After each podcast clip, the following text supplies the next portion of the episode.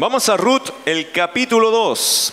Vamos a Ruth, capítulo 2, a ver qué Dios hoy día quiere hablar con nosotros.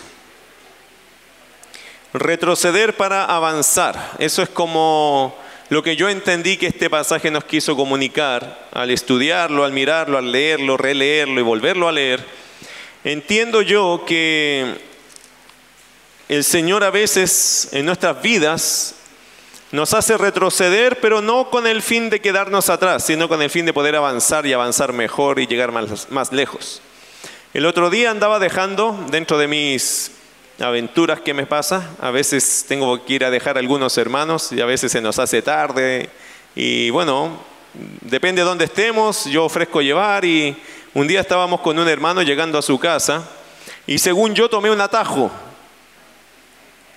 Y en ese atajo que tomé nos quedamos atrapados en un callejón sin salida y en un lugar que no era muy amistoso.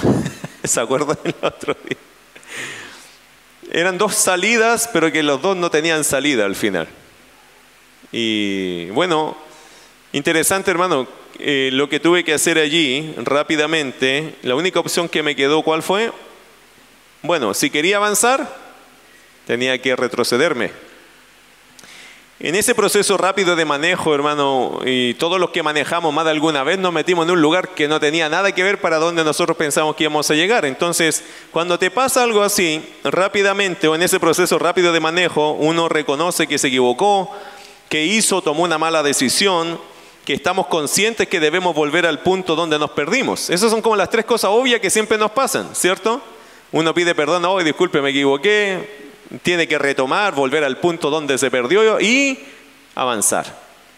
Eso yo creo que en el manejo es relativamente común y relativamente fácil. Si no somos demasiado orgullosos, porque a veces hasta manejando somos orgullosos y no, si no me equivoqué, si era por acá, no sé quién me cerró, justo pusieron dos casas ahí, en esta semana construyeron dos casas y cerraron. Si no somos demasiado orgullosos, hermano, podemos reconocer que sí, nos equivocamos, que tenemos que retroceder, volver al punto y avanzar. Pero no es tan fácil cuando hablamos de nuestras vidas así. Eso es más difícil. Podríamos equivocarnos en un manejo ya, como que uno lo admite si no es tan orgulloso, pero cuando hablamos de que tu vida ha llegado a una calle sin salida, es más difícil. Cuando nos tocan la fibra, ¿saben que muchos creyentes la pasan muy mal? Y permanecen así muy mal demasiado tiempo solo por no querer volver atrás, solo por no querer reconocer que la decisión que tomó en su vida, ese rumbo por el cual quería o quiso o fue, fue equivocado, que lo hizo en sus fuerzas o lo pensó que era por ahí, se equivocó. Demasiadas personas la pasan muy mal de esa forma. Eh, mi querido hermano, cuando uno de verdad le pasa algo en la vida así, implica y quiere de, verdad seguir avanzando, implica que tienes que arrepentirte, implica volver a un punto atrás donde comenzó todo el error de nuestras vidas y esto para muchos creyentes es un ejercicio que no quieren hacer. Pero yo te voy a hacer una pregunta. ¿Cómo más? Y esta es mi pregunta, ¿cómo más puedes salir de un punto donde has llevado tu vida a una calle sin salida? ¿Cómo puedes salir de ahí? La única forma, querido hermano, es retroceder para poder avanzar. No hay otra. Pero demasiadas personas la pasan mal y la siguen pasando mal porque no quieren reconocer que lo que hicieron fue un error. Y que necesitan reconocerlo y retroceder y volver a un punto. Hay muchos que no, no quieren hacer eso. En la vida de Noemí fue algo así. Noemí eh, ella al salir de Belén, ella encontró mucha desventura, mucha, muchas pérdidas en realidad. Ella vivió muchas pérdidas. Las pérdidas personales de Noemí fueron muy significativas. Entonces, literalmente ella se quedó con las manos vacías. Eso fue lo que ella misma dijo. ¿Recuerda? Ruth capítulo 1, verso 21. Yo me fui llena, pero Jehová me ha vuelto con las manos vacías. Literalmente ella sentía en su vida que se, fue llena, ¿cierto? Se había ido con esposo, con dos hijos, con un futuro prometedor, según ella, pero dice que el mismo Señor la volvió al lugar de inicio, pero con las manos vacías, ya no tenía nada, no tenía esposo, no tenía hijos. Ahora solo tenía una mochila de muchos pensamientos y sentimientos tristes, experiencias que 10 años le dieron solo desventura, tristeza. Ahora, pregunta, ¿qué haces cuando la mano de Dios sale contra ti? Siempre, hermano, y aquí quiero decirte algo, siempre en los púlpitos y más y más se escucha, Dios es bueno, Dios es amor, Dios es esperanza, que Dios siempre te va a ayudar. Los siempre y los nunca, hermanos, son peligrosos, ¿sabía usted? Cuando pelee con su esposa, nunca diga siempre o nunca, porque generalmente estamos exagerando, mintiendo. Y usted, esposa, nunca diga siempre o nunca. Es que tú nunca. No, no es nunca. Tú nunca lavas la losa. Pero a lo mejor en 1815 sí la lavó, hermano. No es usted, él va a decir, yo la lavé más de alguna vez. No voy a reclamar eso ahora, pero yo sí lo hice alguna vez. Tú siempre te andas quejando, hombre, hacia la mujer. ¿Siempre? Yo me quejo, dice la mujer, pero no tanto. Por eso nunca y siempre no aportan mucho la discusión, más enciende la llama de la rabia, ¿cierto? De la injusticia. Cuando los predicadores dicen Dios siempre, tenga cuidado con los siempre y los nunca. Dios nunca va a cerrar la puerta. Mm. Dios siempre nos va a recibir. Mm. Dios nunca nos va a castigar. Dios nunca va a hacer que nos pasen cosas malas. Y a veces uno escucha mucho en el púlpito cosas que suenan lindas, ¿no? Pero no son bíblicas. Y no digo que nunca o siempre, hermano, nunca y siempre hay que tener cuidado. Cuando uno dice un siempre, tiene que estar seguro que eso es siempre. Y cuando dice un nunca, tiene que estar seguro que ese nunca es nunca, según la Biblia. Porque a veces estamos dando una apariencia de Dios que no es la correcta. Y por eso a veces la gente se decepciona. Porque entró una iglesia que le dijeron, Dios siempre te va a dar lo mejor, tú vas a ir siempre de más en más. Y resulta que no le fue así. Entonces la gente se decepciona de la imagen de Dios que le presentaron. Mi querido hermano, Dios castiga a sus hijos y a veces nos hace pasar momentos de apretura, porque tiene que cambiar y corregir algo de nosotros. Él es un padre amoroso pero es un padre que forma, que cría.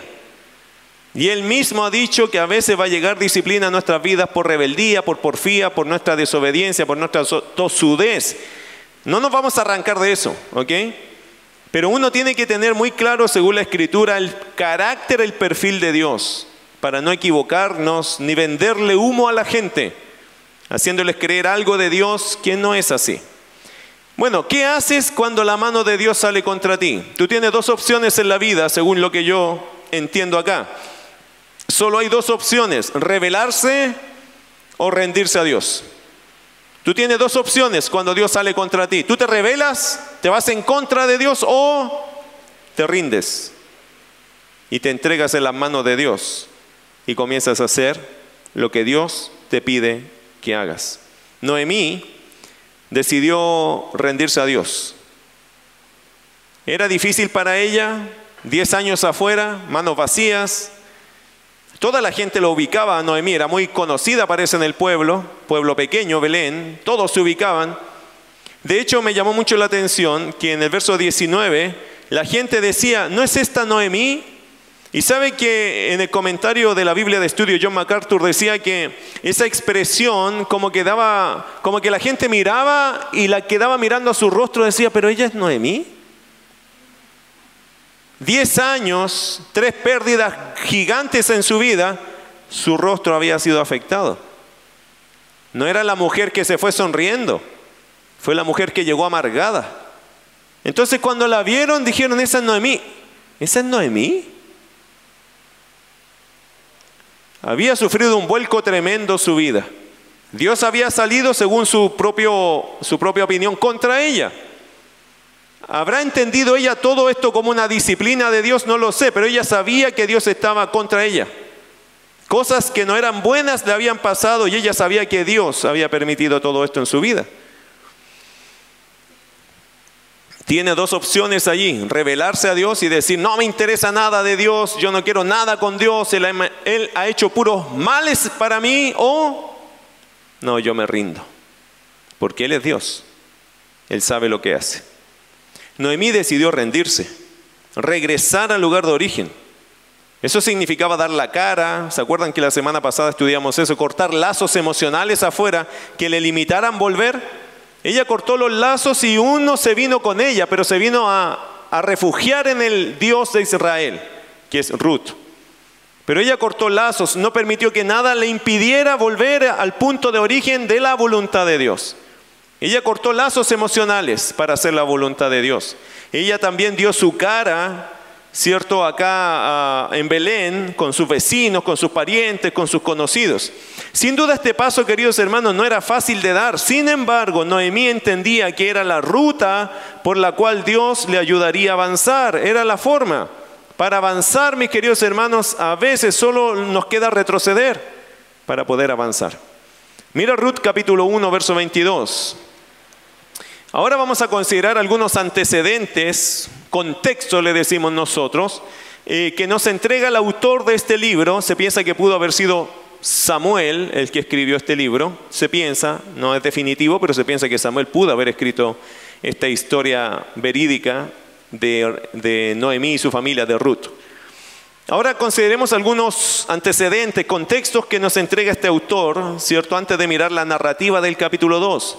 Hay algunos antecedentes que no dejan de ser importantes, que nos ponen en un contexto para entender luego ya una narrativa que es como la lectura rápida de la historia. Pero hay unos antecedentes que son bastante interesantes. Mire Ruth capítulo 1, verso 22. Dice, lo tiene ahí, ¿cierto? Léalo conmigo, Ruth 1.22. Dice, así volvió Noemí y Ruth, la moabita, su nuera, con ella. Volvió de los campos de Moab y llegaron a Belén al comienzo de la siega de la cebada. Ok, póngase atento, escriba algunas cosas aquí, hermano, que son importantes si usted quiere estudiar esto. Número uno, en Belén estaba comenzando la temporada de la siega de la cebada. Eso es lenguaje de campo, ¿ok? En el campo, hermano, hay siega. ¿Qué significa? Que viene la cosecha, ¿cierto? Hay que cosechar. En este caso, lo que se está comenzando en la temporada de la cosecha de la cebada. ¿Qué era la cebada? Anote por allí, la cebada es un tipo de grano parecido al grano de trigo, ¿ok? Pero considerado inferior al grano del trigo. La cebada es, para, las personas en general lo usaban para hacer el pan que se conoce como el pan de cebada, que es un pan oscuro. Lo conoce, ¿cierto? Hoy día en los supermercados casi todos te están vendiendo pan de cebada como un pan nutritivo, un pan saludable. Pero en el tiempo bíblico sí lo era, obviamente que era un pan muy saludable, pero era un pan oscuro, considerado un pan de menor calidad que el de trigo. Eh, interesante cómo se habla del pan de cebada en la Biblia. El pan de cebada siempre se miró como un pan, eh, por hacer referencia a algo de bajo costo, algo humilde, pero que sirve para comer, Amén que sí. Yo creo que ahora si alguien de ustedes tiene hambre y hubiera pan de cebada, igual comemos, ¿no? Porque el hambre todo lo encuentra rico, ¿no? Amén, dicen algunos. Bueno, mira Josué, perdón, Jueces capítulo 7, ya que hablamos del pan de cebada. Este es un ejemplo para que tú entiendas cómo se veía o miraban al pan de cebada en esos años. Jueces capítulo 7, versos 13 y 14. Interesante este, esta comparación. Cuando llegó Gedeón, he aquí que un hombre estaba contando a su compañero un sueño, diciendo, he aquí yo soñé un sueño. Veía un pan de cebada que rodaba hasta el campamento de Madián y llegó hasta eh, y llegó a la tienda y la golpeó de tal manera que cayó y la trastornó de arriba abajo y la tienda cayó. Y su compañero respondió y dijo, esto no es otra cosa sino la espada de Gedeón, hijo de Joás, varón de Israel. Dios ha entregado en sus manos a los madianitas con todo el campamento. Interesante que a Gedeón se le compara a qué? En el sueño a un pan de cebada. Algo sencillo, algo humilde, pero tomado en las manos de Dios que destruiría el campamento de los madianitas. Pero el pan de cebada, eso era, era considerado como algo muy humilde. De hecho, tan humilde y tan común en el campo que se usaba mucho para merienda. Mire Juan capítulo 6. Sin perder Ruth, vaya a Juan capítulo 6. Y aparecen ahí los panes de cebada también eh, como algo muy típico. Esto era muy típica, esta dieta, esta comida era muy típica en Israel igual, con la gente humilde, la gente pobre diría, pero la gente de campo. En particular, este pan era el pan que lo sustentaba. Mire Juan capítulo 6, verso 9. Aquí está un muchacho que tiene cinco panes de cebada y dos pececillos más. ¿Qué es esto para tantos? Notas que el uso del pan de cebada llegó del Antiguo Testamento al Nuevo Testamento y eso, hermano, era normal. Pero era un pan que se consideraba, no era el grano más cotizado, eso es cierto, pero servía para comer y sobrevivir. Ruth capítulo 2, verso 1. Interesante este otro pasaje, ese es un antecedente, ¿ok? Estaba, partió el tiempo de la siega o de la cosecha de la cebada. Otro antecedente, Ruth capítulo 2, verso 1. Tenía Noemí un pariente de su marido, hombre rico de la familia de Elimelech, el cual se llamaba Boz. Segundo antecedente, estaban en un tiempo que iba a comenzar la cosecha de la cebada. Segundo antecedente, capítulo 2, verso 1. Noemí tuvo un pariente rico, millonario, muchísimos recursos, abundancia, que pudo acudir por ayuda, que pudo ayudar a, a Noemí y de hecho pudo ayudar a Elimelech. Considerando eh, la situación de, Noemí, este hombre llamado voz, que significa en él hay fuerza, eso significa voz, en él hay fuerza. Después lo vamos a volver a recordar cuando vos entre a escena ya principal. Eh, pero este hombre vos era un hombre rico que podría haber ayudado considerando la situación de Elimelech y de su familia. Ahora, ¿qué podemos observar de este dato puesto aquí al principio de este pasaje? ¿Qué podemos observar aquí? Porque de una forma curiosa, el escritor puso este antecedente antes de la narrativa. Yo me hice la pregunta, ¿y por qué puso ese dato ahí? ¿De qué sirve saber eso antes de empezar la historia? La segunda parte, que es retroceder para avanzar. ¿Por qué puso ese dato allí, justo en el primer versículo, antes de la narrativa de lo que vendría acerca de vos y todo esto? ¿Por qué puso allí ese antecedente? Ahora, hay algo que aprender acá, mis queridos hermanos. ¿Qué cosa? En este versículo aprendemos algo, que hubieron personas dentro de la familia de Elimelech que hubiesen podido ayudarle sin la necesidad de salir de Belén. Vos no era rico ahora, vos aparentemente, según el capítulo 3 y el capítulo 4, vos, incluso otro pariente redentor más cercano que vos, también tenía muchos recursos, y no de este tiempo, sino de antes que Elimelech saliera de tierra de Belén. Ahora, la pregunta es, ¿por qué Elimelech no tomó o no pidió la ayuda? Bueno, no sabemos, pero sí sabemos algo, que hubo más opciones para Elimelech y su familia que solo salir de Belén o salirse del lugar donde Dios quería que ellos permaneciesen. Y yo pienso en algo, mis queridos hermanos, siempre Dios te da una opción antes de salirte de su voluntad. Siempre hay opciones. A veces los creyentes somos tan así que no, es que yo lo hice porque no, no tuve más opción. Es que Dios siempre nos da opciones. Ojo que use la palabra siempre. Pero siempre Dios nos da opciones. A veces hay que decir la palabra siempre con Dios porque Dios siempre nos da opciones. También podríamos decir que siempre se puede hacer lo correcto, ¿o no? Yo no sé por qué Elimelech no tomó el recurso o pedir ayuda a sus parientes que eran ricos. Podríamos, supongamos, no juzguemos, pero supongamos, ¿qué podrían ser las posibles razones de por qué Elimelech no pidió ayuda. Número uno, orgullo. Que es la misma que yo pensé inmediatamente cuando hice esa pregunta. Orgullo. No le quiero deber ningún favor. Él no me ha ofrecido nada. Él sabe lo que yo estoy pasando, pero nunca me ha llamado, nunca me ha ido a ver.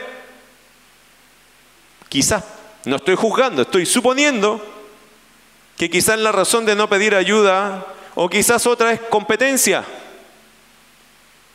No te preocupes, mi amor, nosotros vamos a ser igual que ellos. Lo vamos a lograr.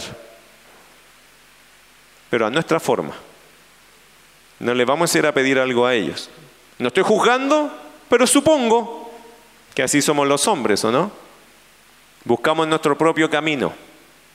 Nosotros también queremos contarle a la gente nuestra forma de ser exitosos y no necesariamente ir a depender de aquel que tenía. O buscar ayuda cuando yo sí la necesitaba.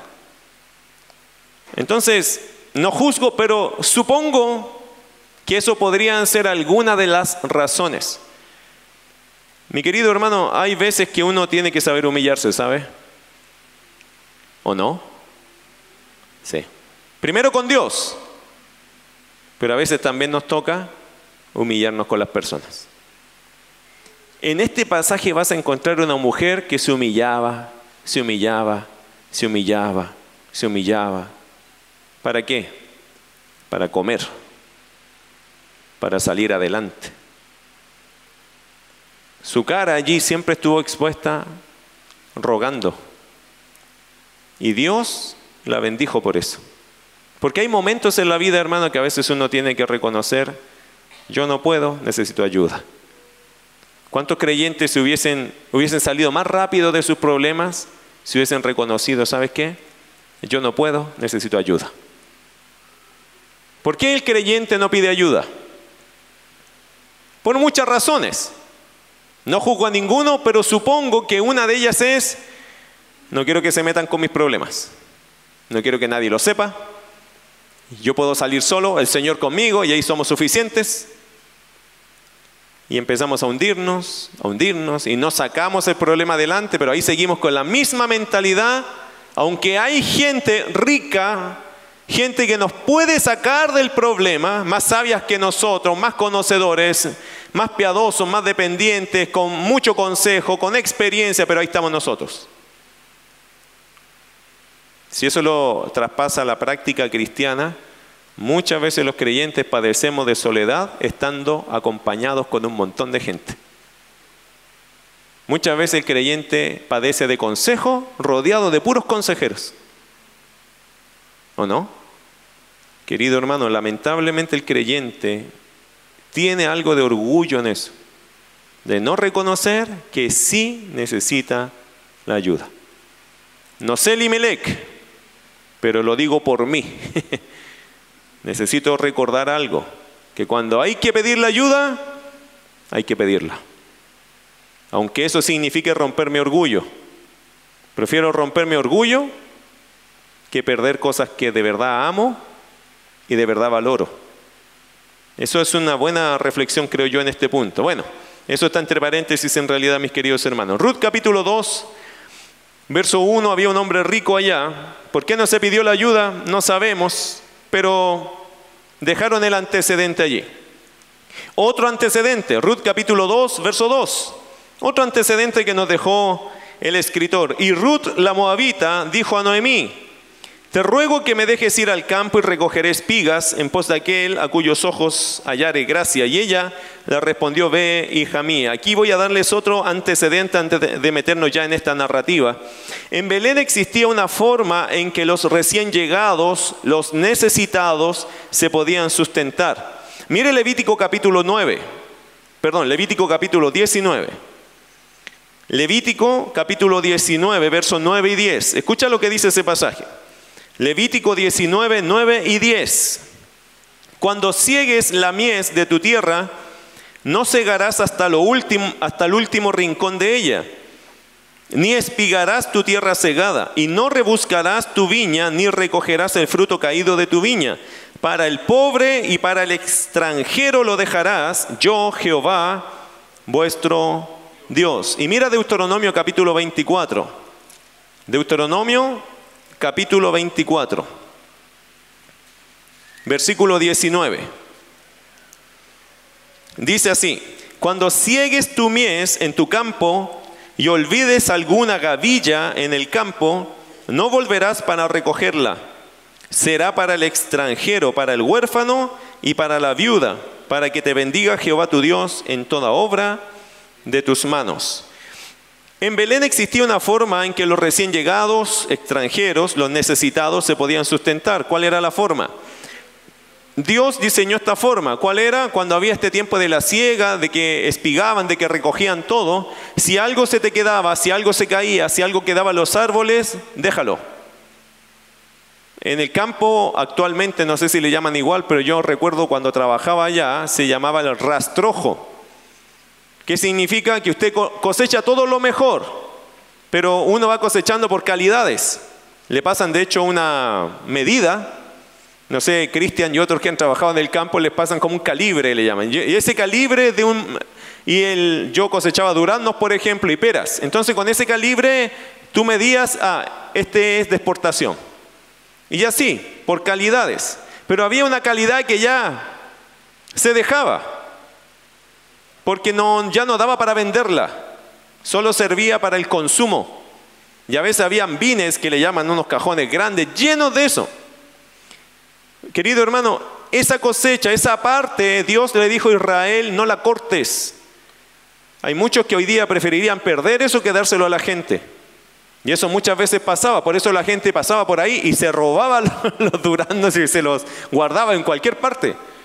Porque el, el jefe, el patrón era amarrete, era tacaño. Bueno, Dios le dijo al pueblo de Israel, esa parte, déjala allí. ¿Para qué? Para que cuando vengan los pobres, los extranjeros, las viudas y los huérfanos, entren a tu tierra y coman. Esa es tu muestra de misericordia para el que tiene necesidad. Es una parte que es tuya, pero tú la vas a compartir con la persona pobre, con el extranjero, con la viuda y con el huérfano.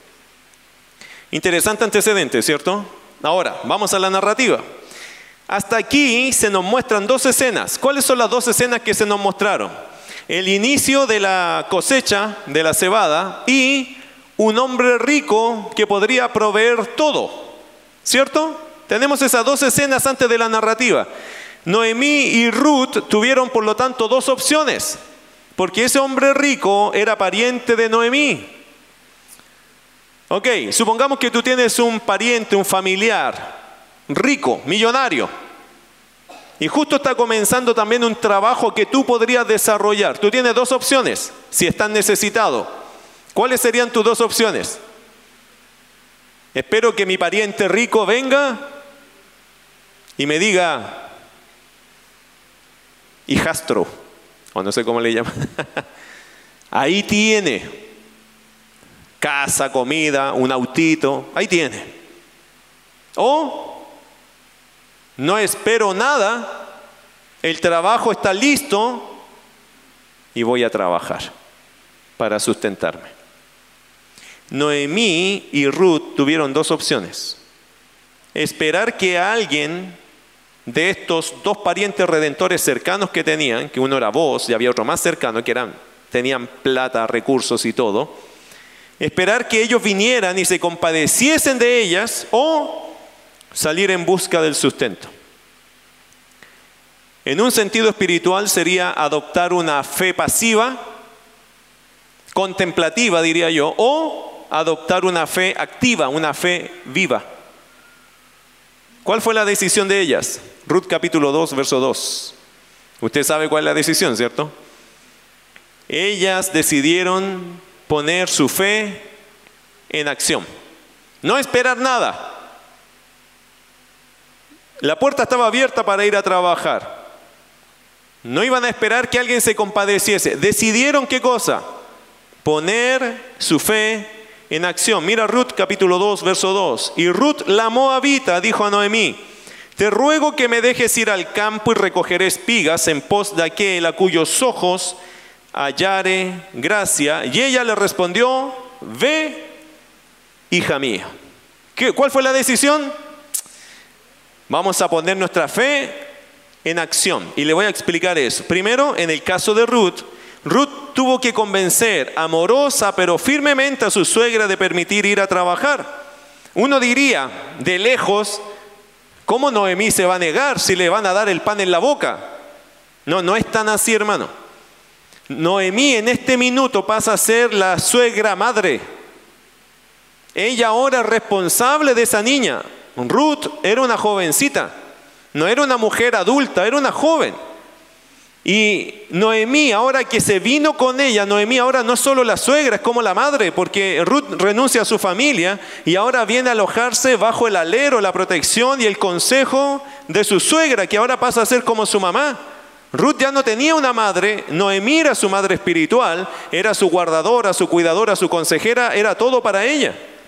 Entonces ahora Noemí no podría llegar y decir que sí, porque tenía que tener también mucha claridad que Ruth no fuese perjudicada en todo esto. ¿Y por qué le explico esto? Porque de verdad, hermano, ir a trabajar al campo tenía sus complicaciones, tenía sus conflictos. Mira, por favor, Ruth, capítulo 2, verso 9. Se lo voy a explicar con lo que la misma, el mismo contexto lo dice. Ruth capítulo 2, verso 9. ¿Qué le podía pasar a, a Ruth en este trabajo? Ruth 2, 9.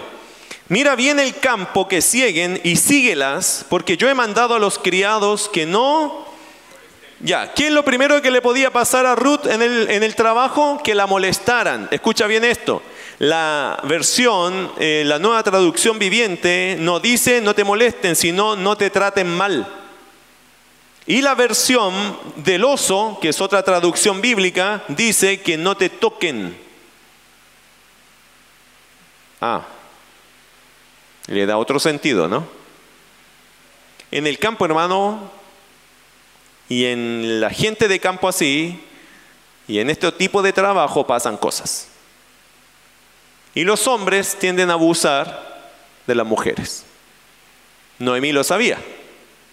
De hecho, vos le encargó a sus hombres que no la toquen, no la molesten, no la traten mal, no abusen de ella, no se aprovechen.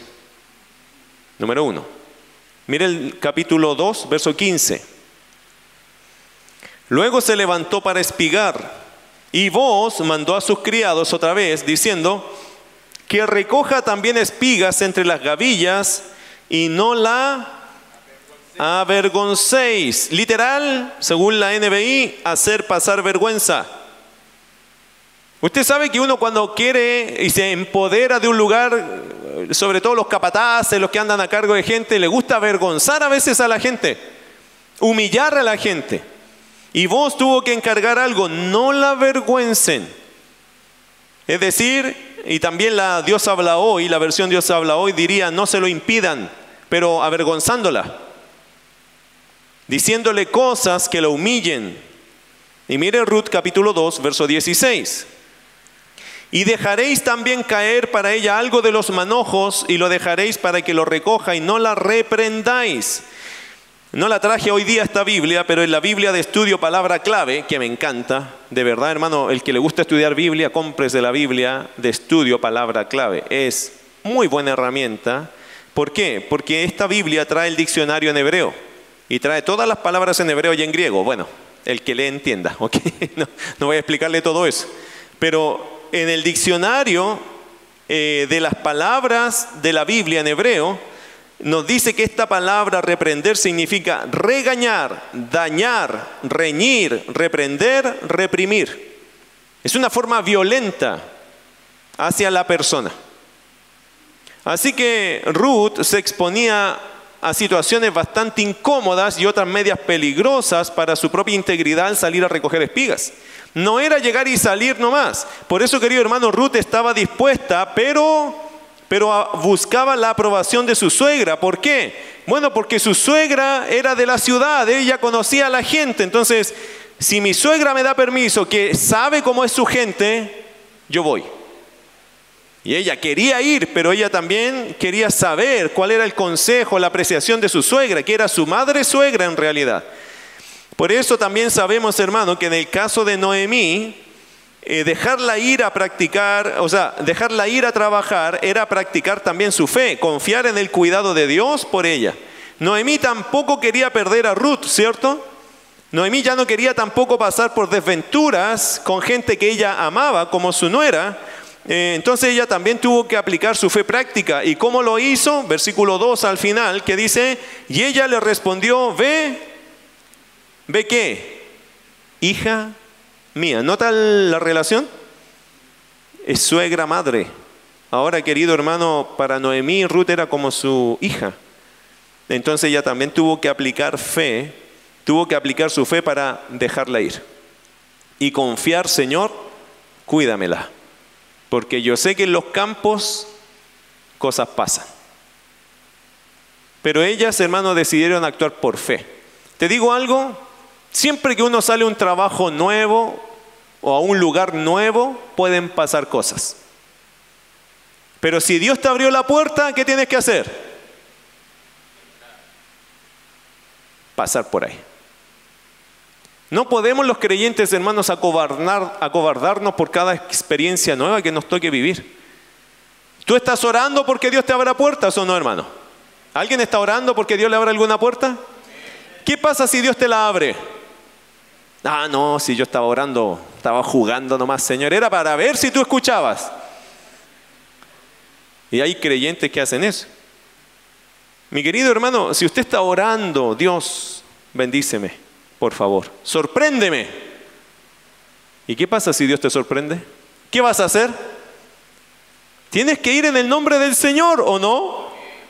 Porque si no, hermano, esa fe no vale de nada, es una fe pasiva, contemplativa, que no logra nada, no ve nada, porque estás siendo inconsecuente. Si le estás pidiendo a Dios que te abra una puerta y, no te, y, te la abrió y no vas a pasar, entonces ¿para qué le pediste a Dios que te abriera una puerta? A veces es difícil para los creyentes entender esto, hermano, pero creo que el Señor aquí nos está llamando a ser prácticos en nuestra fe. Ok, Mire el versículo 2, que tiene muchas cosas interesantes allá. Ruth, hablando de vida práctica, Ruth también se dispuso a trabajar en lo que estuviese a la mano. Mire versículo 2, quiero que valore algunas cosas de Ruth. Siendo moabita, pero creyente en Dios, creyente, ferviente creyente, ella se dispuso a trabajar en lo que estuviese a la mano. ¿Qué dijo ella? Te ruego que me dejes ir al campo y recogeré espigas. Querido hermano, recuerda algo, este trabajo estaba dispuesta para personas como Ruth. Porque ella era extranjera, le caía muy bien ese trabajo, porque era lo que le daban en el pueblo. Entonces, ¿qué dijo ella? Ella no pedía más, ella no esperaba más. Esto serviría para suplir sus necesidades de alimentarse. Quiero que entienda otra cosa. Eh, tenemos que anotar una cosa interesante, que las personas que recogían espigas eran personas consideradas el pueblo de condición muy humilde. Así llegó Noemí y Ruth a vivir. No eran personas que tenían ni siquiera para comer. Estaban comenzando de más atrás de donde ella se fue. ¿Cómo se llama eso? Retroceder para avanzar. Tuvieron que llegar a ellas ahora qué? A buscar incluso cómo sobrevivir, cómo comer. Pero ellas estuvieron dispuestas y dijeron, bueno, si hay que comenzar de menos cero, allá comenzaremos. Y hermano, hicieron esto de, actuar por fe y comenzaron. Ellas eran personas ahora consideradas la ciudad no reconocida, no de una alta sociedad, eran pobres. Eran dos viudas, eran dos mujeres que en la sociedad de esos años todo era mirado como una desventura. Lamentablemente era así. Pero ellas no se rindieron por eso, tampoco se sintieron las víctimas, tampoco dijeron, pucha, ¿quién nos va a dar a nosotros? ¿Y dónde están esos parientes ricos que nunca vienen? ¿Por qué no se acercan? No, no, ellas qué dijeron? Hay una puerta abierta, vamos a hacer lo que nos corresponde. Se pusieron en acción. Tanto así que Ruth se dispuso a trabajar en lo que estuviese a su mano, recoger espigas ese era el trabajo que había para el extranjero. Ella lo tomó inmediatamente, ni lo pensó. Querido hermano, eso es, ella no pedía más, ella no esperaba más, esto serviría para suplir su necesidad de alimento. Otra cosa que notar fue que Ruth se dispuso a trabajar donde le abrieran la puerta. Mira versículo 2. te ruego que me dejes ir al campo y recogeré espigas en pos de aquel a cuyos ojos hallare gracia. ¿De dónde venía Ruth? Era conocida como la Moabita. Usted sabe que los moabitas y los judíos había una pelea antigua allí y Ruth lo sabía. De hecho, Ruth, hermano, siempre andaba con puros ruegos con la gente. Ella respetaba mucho, ella entendía bien algo. Yo no estoy en una tierra que aquí yo soy bienvenida. Era sumamente orientada Ruth. No culpaba a la gente que estaba ella en medio. Ella andaba con cuidado porque sabía que habían resquemores, habían eh, viejas cuentas no saldadas entre Moab, que le había hecho daño a Israel. Y ella era moabita. Eso le recordaba al judío algo no bueno. Pero ¿qué decidió ella? Le dijo, suegra, madre, yo voy a ir a trabajar donde encuentre gracia. Donde alguien me permita trabajar, yo me voy a meter allí. Y no voy a exigir, Ruth no estaba exigiendo que le abrieran las puertas de par a par, porque soy viuda, porque soy mujer, porque mira el trabajo duro. No, ella aún así pensaba que si alguien la rechazaba, lo entiendo. No se preocupe, yo entiendo. Iba a ir para otro lado. Y si allá también le decían, oye, tú eres moabita, no, no, chao de acá, ándate a tu tierra, ella hubiese dicho, perdón, discúlpeme, yo lo entiendo, iría a otro lado. Ella estaba dispuesta a golpear cada puerta hasta que en alguna de esas alguien le dijera, ven, no hay problema. ¿Nota el carácter de Ruth? Práctica, ¿o no? Práctica, hermano. Ella no iba a desistir porque alguien le cerrara la puerta. No, ella iba a golpear cada puerta hasta que hubiera alguien que le dijera, aquí puedes trabajar. Y ella iba a insistir hasta conseguir ese trabajo. Interesante. No se quedó con sus temores o pensamientos. Ella avanzó y salió así de su casa. ¿Cuántos miedos podría tener una persona como Ruth antes de salir? No me va a ir bien, soy mujer, me pueden tocar, me pueden tratar mal, me pueden humillar. Soy moabita, esto me van a rechazar, la cultura es pesada, esta gente es crítica de, de nosotros. Soy viuda, no tengo esposo que me defienda. ¿Y qué pasa si me hacen algo? ¿Quién me va a defender? ¿Sabe, hermano? Todo eso ella lo podría haber tenido en su mente antes de dar un paso afuera de su casa. Y por todas esas razones, hubiese ella convencido a todas las personas diciendo, por eso me quedo aquí sentada. Porque soy mujer, viuda, nadie me defiende, porque soy moabita, porque el trabajo es pesado, porque la gente es pesada, porque la gente me juzga, porque me pueden hacer algo. ¿No son los mismos temores que tienen a veces las personas que se quedan encerrados en su casa y no salen a dar la pelea afuera por la fe?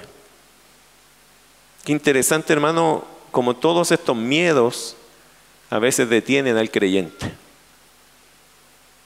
Como cuando uno dice, voy a evangelizar. Ah, pero me va a rechazar porque soy evangélico. A lo mejor la persona ni quiere escuchar el evangelio. A lo mejor me va a tomar por tonto. A lo mejor voy a perder mi tiempo. Y antes de hablar ya nos llenamos de un montón de pensamientos que no nos sirven de nada. Si te toca ir a un trabajo nuevo, hoy se me va a ir mal. Es que no conozco el ambiente y si son pesados. Hoy si se enteran que soy cristiano el primer día me rechazan. Hoy si me toca una persona pesada como mi jefe. Hermano, anda a trabajar. Anda. Si el Señor te abrió una puerta, primero anda. Y después ve qué pasa. Porque por tanto pensar, Usted no se va a suplir la necesidad. ¿Capta lo que está pasando aquí? Ruth podría haber tenido muchas razones de por qué no salir. Noemí tenía muchas razones y temores para no dejarla salir. ¿Y ambas qué dijeron? Vamos, vamos. Ruth tuvo una mentalidad práctica. Yo creo que ella pensó así. Si Dios nos va a sustentar, lo puede hacer de muchas formas, pero la forma que ha dado en este momento es salir a espigar. Ruth fue muy consciente, querido hermano, que había una necesidad. Entonces lo que necesitaba era una oportunidad para suplir esa necesidad. Dios abrió una puerta, Ruth pasó por ella. Así de simple. Fue de esta manera que Dios provocó que ellas avanzaran en su vida. Mira rápidamente todo lo que pasó después de esto, porque aquí viene una narrativa súper rápida. Hasta aquí los antecedentes, pero mira la narrativa cómo se da de rápida de aquí en adelante. De esta manera Dios les hizo que, y de esta manera Dios provocó que ellas avanzaran en su vida de una forma increíble. Por ejemplo, verso 3, Dios le abrió la puerta en el campo de Boaz sin ella saberlo. Acuérdense que Boaz era el pariente redentor, el hombre rico. Ruth no tenía idea dónde vivía ese, compadre. no tenía idea de él, no sabía quién era, ni lo conocía, nunca lo había visto, nadie lo había presentado. Ella salió a buscar trabajo nomás, sabiendo que había una oportunidad que Dios estaba abriendo, y ella fue y Dios le abrió la puerta en el campo de voz sin ella saberlo. Verso 3. Fue pues y llegando espigó en el campo en pos de los segadores, y aconteció que aquella parte del campo era de vos, el cual era de la familia de Elimelech, y ella no lo sabía. ¿Qué diríamos nosotros en Chile? Cayó parada. Le dio el palo al gato. Y podríamos usar un montón de estas cuestiones que no entiende nadie. Le achuntó justo, ¿cierto? Querido hermano, no es que cayó parada, no es que tuvo suerte, no es que se le juntaron las estrellas y, y se le coordinó los astros, hizo la voluntad de Dios y Dios la bendijo dio un paso de fe y Dios respaldó la fe de ella. Eso es. Esto no son los astros, esto es el Dios de los cielos. Que mira que cuando uno anda por fe, Dios lo respalda. Mira versículo 4 al 7. Dios le puso en gracia con el criado de vos sin ella saberlo. Versículo 4 al 7. Y aquí que vos vino de Belén y dijo a los segadores, Jehová sea con vosotros. Y ellos respondieron, Jehová te bendiga. Y vos dijo a su criado, el mayordomo de los segadores, ¿de quién es esta joven? Y el criado mayordomo de los segadores respondió y dijo, es la joven moabita que volvió con Noemí de los campos de Moab y ha dicho, te ruego que me dejes recoger y juntar tras los segadores entre las gavillas. Entró pues y está desde, la desde por la mañana hasta ahora sin descansar ni aún por un momento. Dios le puso en gracia con el criado de voz, sin ella saberlo. Tres, Dios hizo caer en gracia a Ruth con el mismo voz sin ella pretenderlo. ¿Qué estaba haciendo Ruth cuando aparece voz y le empieza a hablar? Ella estaba trabajando.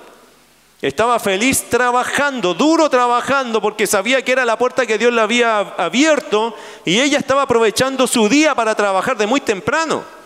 Y de repente aparece el jefe, no el jefe, el dueño del terreno. Y empieza a hablar con ella. Mira versículo 8.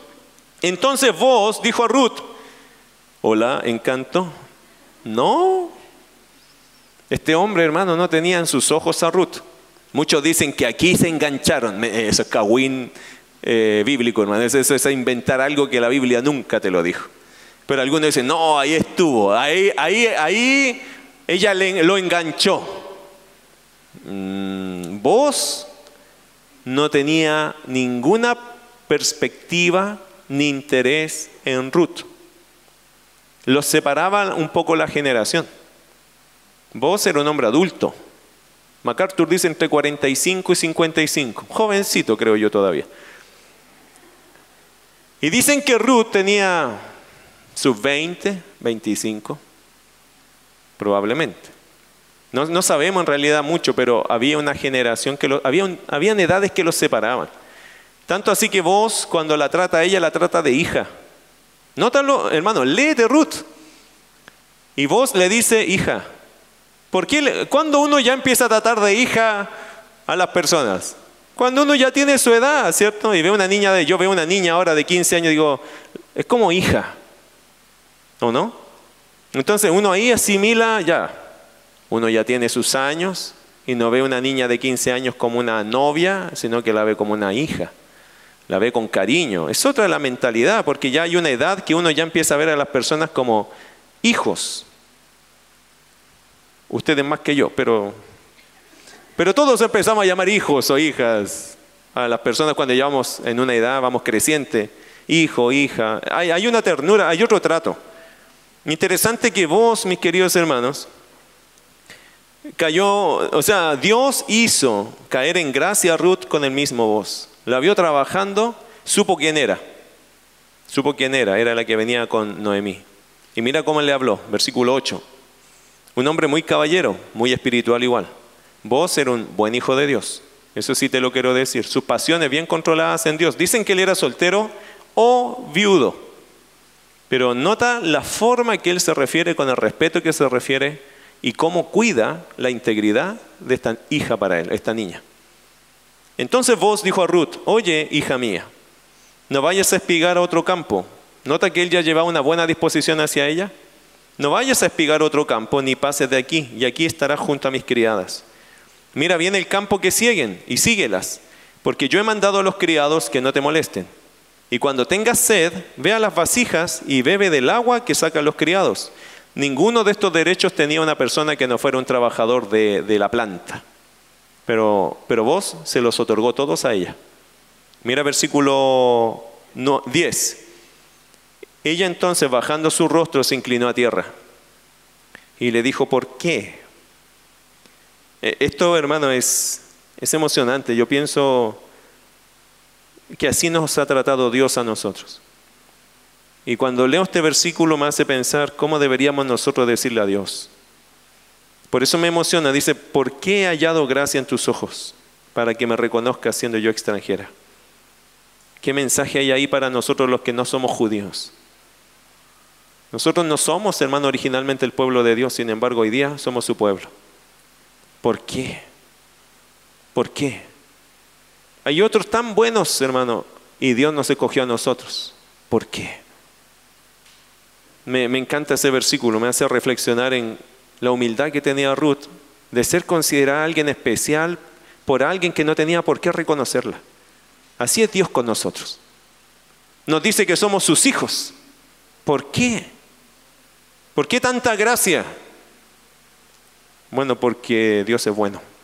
Yo no, yo no tengo la respuesta de eso, hermano. Pero me gozo en este versículo porque siento que es parte de nuestra historia también. ¿Qué dice el texto? Ella entonces bajando su rostro se inclinó a tierra y le dijo, ¿por qué he hallado gracia en tus ojos para que me reconozcas siendo yo extranjera? Yo no tengo ni siquiera el derecho de ser una del pueblo, yo no soy ni siquiera de aquí, ¿por qué me tratas así? Verso 11. Esta es su primera conversación, ¿ah? así se conocieron ellos. Y respondiendo vos le dijo, he sabido todo lo que has hecho con tu suegra después de la muerte de tu marido, y que dejando a tu padre y a tu madre y la tierra donde naciste, has venido a un pueblo que no conociste antes. Jehová recompense tu obra y tu remuneración sea cumplida de parte de Jehová Dios de Israel, bajo cuyas alas has venido a refugiarte. Y ella dijo, Señor mío, halle yo gracia delante de tus ojos porque me has consolado y porque has hablado al corazón de tu sierva, aunque no soy ni como una de tus criadas. Qué lindo relato, ¿no? Qué gente más humilde hablando acá. Uno se edifica cuando encuentra dos personas que aman a Dios y son humildes. Yo me meto en este relato y salgo yo como edificado, y si yo no estaba ni en la conversa, pero el hecho de leer, tú aprendes cómo se relacionan dos creyentes que temen y aman a Dios. Así deberíamos tratarnos, hermano, entre nosotros y en nuestras esposas, si son creyentes. Esa es nuestra relación. Con temor, respeto a Dios primero y el amor el uno hacia con el otro. Bueno, versículo 14. ¿Qué más hizo Dios? Dios le proveyó alimento para ella y un lugar de trabajo seguro sin ella pedirlo. Todo esto lo hizo Dios. Mira versículo 14 al 16. Y vos le dijo a la hora de comer, ven aquí, come del pan. Oh, más encima le están dando comida ahora. O sea, no solo ahora ya puede trabajar tranquila, sino ahora come bien, aliméntate bien, ven, ven a este grupo. Y vos le dijo a la hora de comer, ven aquí, come del pan y moja tu bocado en el vinagre. El vinagre aquí era una mezcla de vino con aceite de oliva y era una mezcla, según MacArthur comenta, que era una mezcla para quitar la sed. ¿Ok? Porque el calor, hermano, no sé, ¿cuántos cuánto de ustedes han trabajado en el campo alguna vez? ¿Cuántos de ustedes han trabajado? ya, somos como tres o cuatro que no hemos quemado el sol. Hermano, cuando uno está en el campo eso quema. Eso, hermano, el campo hace calor. Todos dicen, uy, a mí me gustaría vivir en el campo. Mentira, hermano. Váyase al campo un mes a trabajar, sí, pues no a pasear. Y se va a dar cuenta que no es tan fácil. No es tan fácil ser campesino, hermano. Esa vida, usted y yo no aguantaríamos allí, de verdad que no. Quizás cuando éramos chicos, pero ahora, no, hermano, no creo que no es, no es una vida fácil. Ellos le daban mucha sed del trabajo, entonces, claro, tomaban agua, pero también necesitaban algo que no les hiciera tomar tanta agua. Y esta combinación de vinagre con aceite hacía que, que les quitara un poco la sed. Bueno, y ella se sentó junto a los segadores y él le dio del potaje, la comida, y comió hasta que se sació y le sobró. ¿Qué les parece? Ella iba, hermano, solo a buscar que alguien le abriera una puerta. Ahora estaba ya con trabajo, lugar seguro, comida, y le sobró.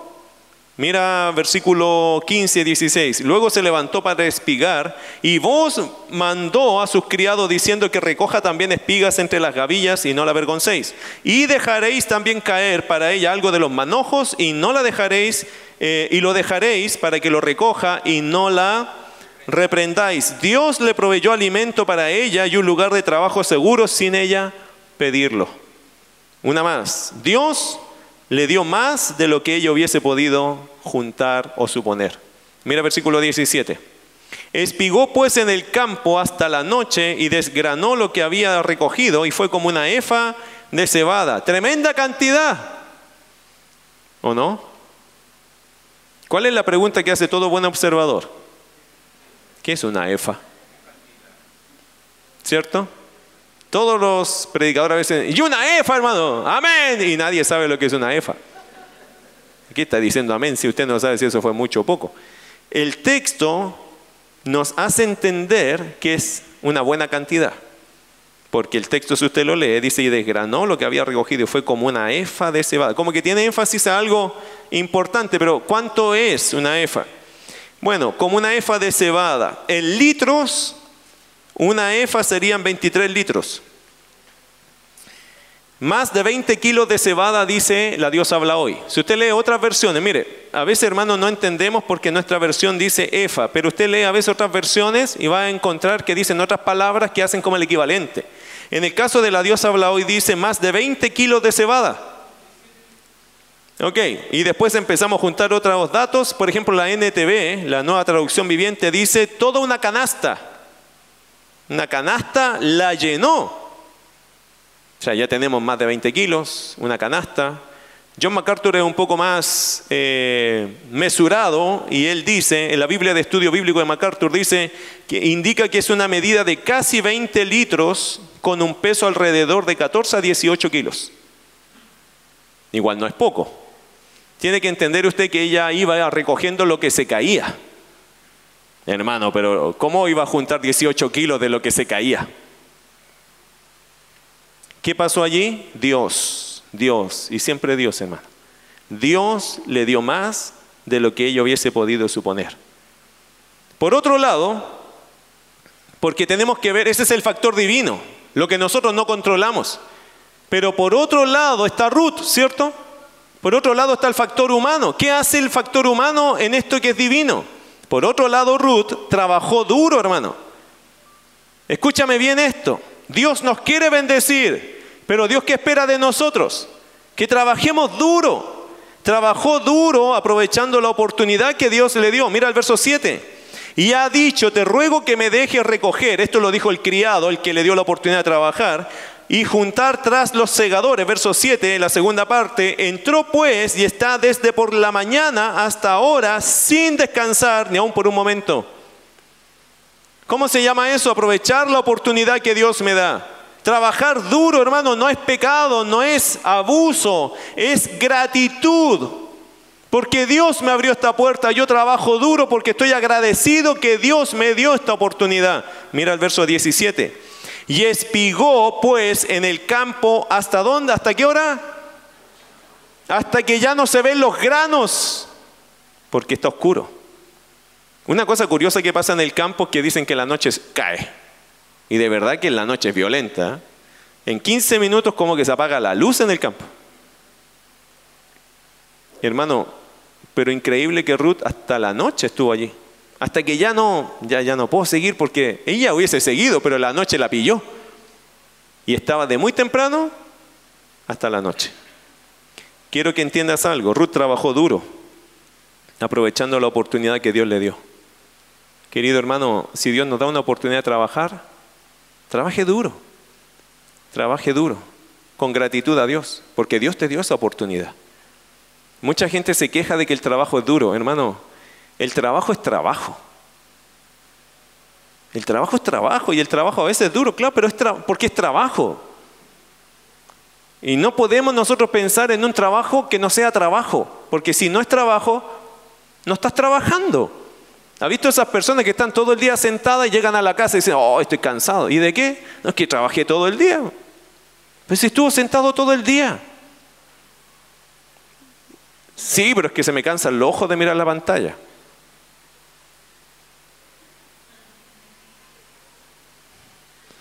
Ya, hermano, pero entiendo. Es agotador estar en una sola posición. Pero no se va a quejar de eso, ¿cierto? Es trabajo. Me están pagando por eso. ¡Qué bendición! ¿Qué hay que hacer? El trabajo que Dios ponga en tus manos, trabaja duro, hermano. Trabaja duro, pero con este espíritu de gratitud. Ayer visitaba un hermano de esta iglesia, tuvimos un lindo tiempo ayer, y él me decía algo que él antes se quejaba mucho del trabajo. Siempre se andaba quejando que tengo que ir a trabajar, levantarme temprano, etc. Pero él dice que cuando creció en la palabra, aprendió a que la queja es ser un mal agradecido.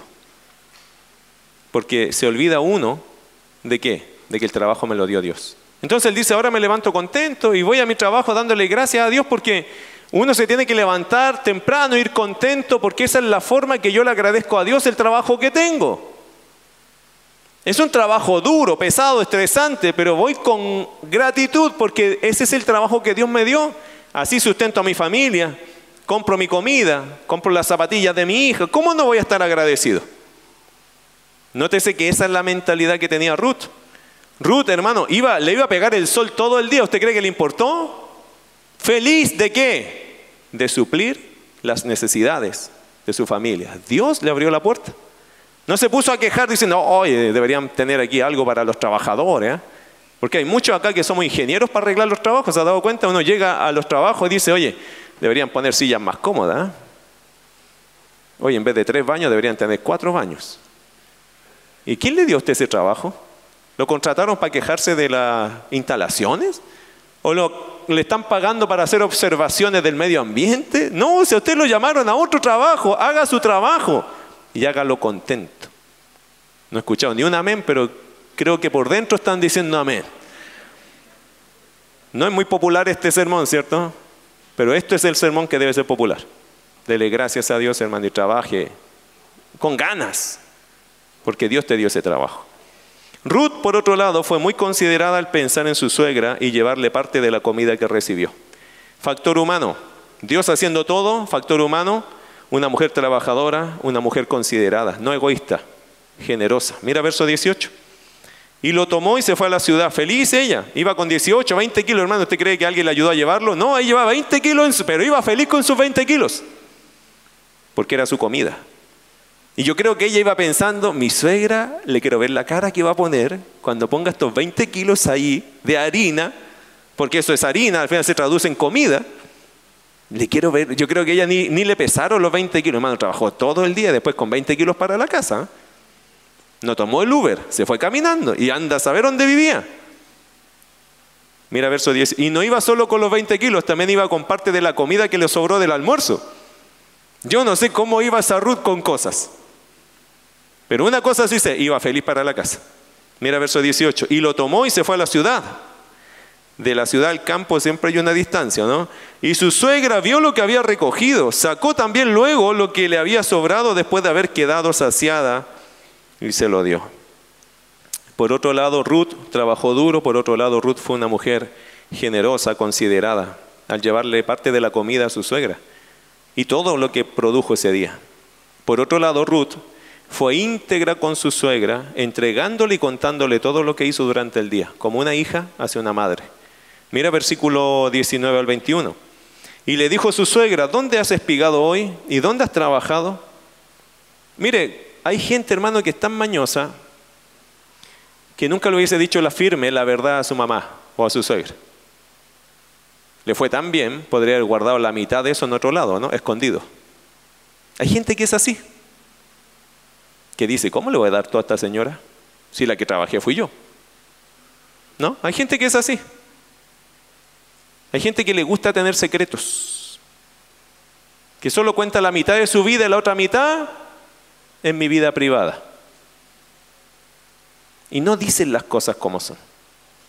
Miren la pureza de la relación que hay acá gracias a la transparencia de Ruth. Querido hermano, nosotros tenemos que valorar mucho esa transparencia. ¿Quieres que Dios te bendiga? Sé transparente con tu vida. Anda siempre con la verdad por delante y nunca andes guardándote secretos. Si te preguntan, responde, ¿qué tienes que esconder? Cuando uno es transparente, hermano, y no anda haciendo nada malo, nada tiene que ocultarle a nadie. A nadie. Y ese es un principio que los creyentes deberíamos tener muy grabado. Somos transparentes, hermana. ¿Cómo le fue en las vacaciones? Súper bien. ¿Y qué hizo? Eh, fui para allá y para acá. Ah, ¿y con quién se juntó allá? Eh, con amigos, con amigos.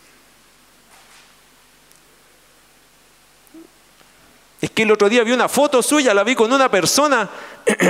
Em, sí, pero son amigos, conocidos, son de años. ¿Qué no cuenta la firme mejor? Tanta vuelta que se da.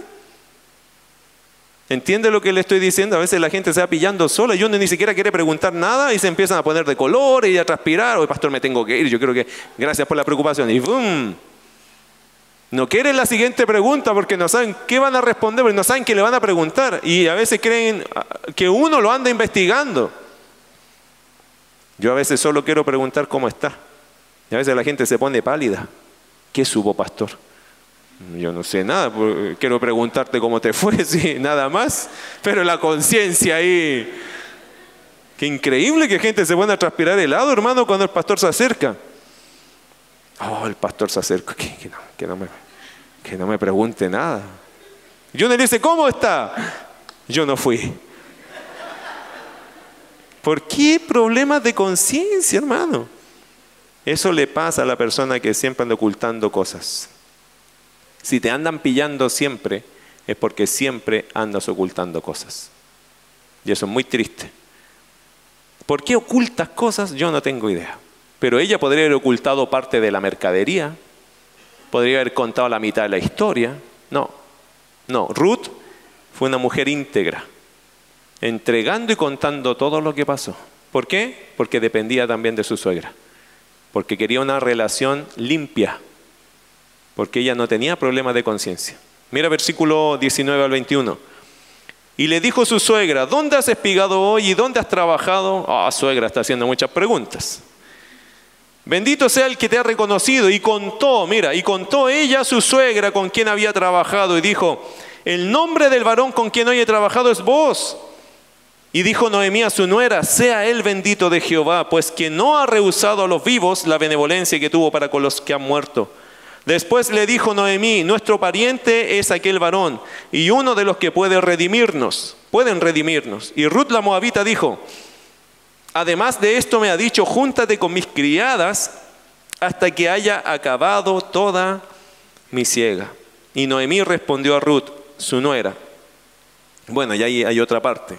Otro factor de Ruth. Ruth demostró sumisión al consejo de su madre suegra. Mira versículo 21 al 22. Y Ruth la Moabita dijo, además de esto, me ha dicho, júntate con mis criadas hasta que hayan acabado toda mi ciega. Y Noemí respondió a Ruth, su nuera, mejor es, hija mía, que salgas con sus criadas y que no te encuentren en otro campo. Y eso fue lo que hizo Ruth. Y una cosa más, Ruth demostró gratitud quedándose en el campo de voz. Ella no dijo, oh, me fue bien acá, pero a lo mejor me va mejor en otro lado. No, ¿qué dijo ella? Aquí me va bien, aquí me quedo. Este hombre me abrió la puerta, le agradezco y me quedo acá. Mira versículo 23. Estuvo pues junto con las criadas de voz, espigando hasta que se acabó la siega de la cebada y la de trigo, y vivía con su suegra. Y por otro lado, hermano, lo último, Dios le dio trabajo para esa temporada y la temporada del trigo. ¿Notó ahí el versículo 23? Ella fue a buscar trabajo para el día y los jornaleros eran así. A veces encontraba trabajo un día acá, otro día allá, pero ella encontró un trabajo estable, más encima, este asunto de la ciega duraba entre mediados de abril, mediados de mayo, hasta mediados de junio. Tuvo dos meses de trabajo. Uno dice, ah, pero solo fueron dos meses y después la despidieron. Es que la historia no ha terminado. Hermano, esto fue el inicio de la bendición, no el final. ¿Por qué? Porque ella fue una mujer, junto a Noemí, que decidió vivir por fe. Qué bueno, hermano, qué cosas lindas le esperan a las personas que andan por fe. Vamos a orar, ¿qué les parece?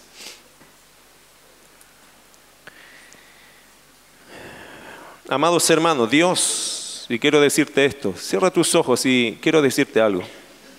Dios puede sacar adelante a cualquiera que le cree. En serio, hermano. Si este pasaje no te lo demostró, yo quiero confirmar eso. Quiero resumir eso de este estudio. Dios puede sacar adelante a cualquiera que le cree.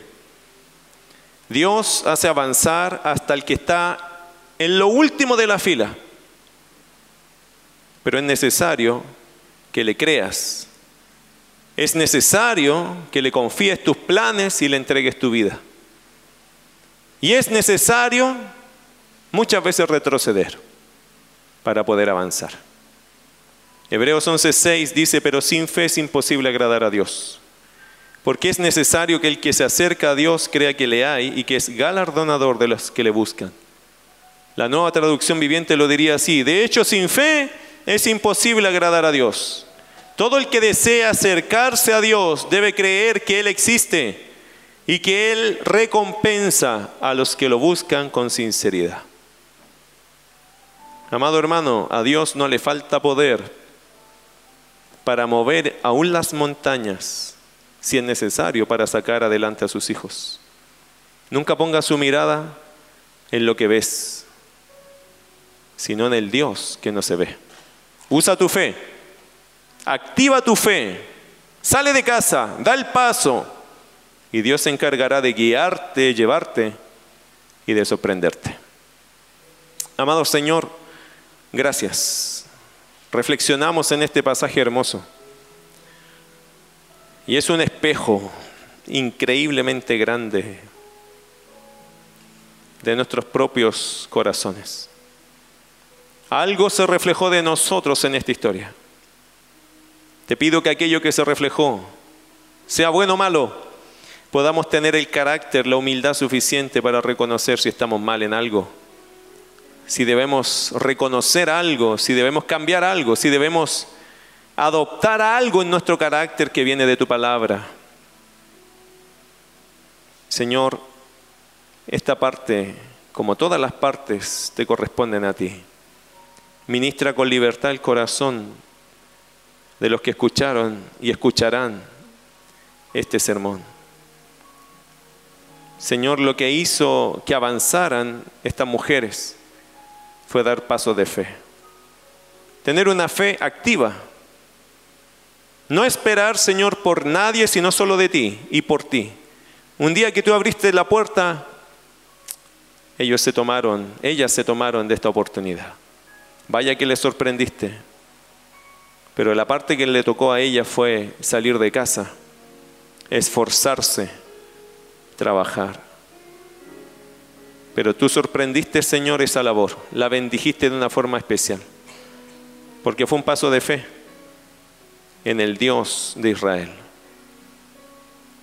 Ayúdanos a nosotros a ser hombres y mujeres de fe, a creerte a ti, Señor, a salir en tu nombre a surgir en tu nombre, a avanzar en tu nombre, a lograr, Señor, esas conquistas en tu nombre, a ganar esas batallas en tu nombre, a superar esas barreras en tu nombre. Todo lo rogamos en el precioso y único nombre del Señor Jesucristo. Amén.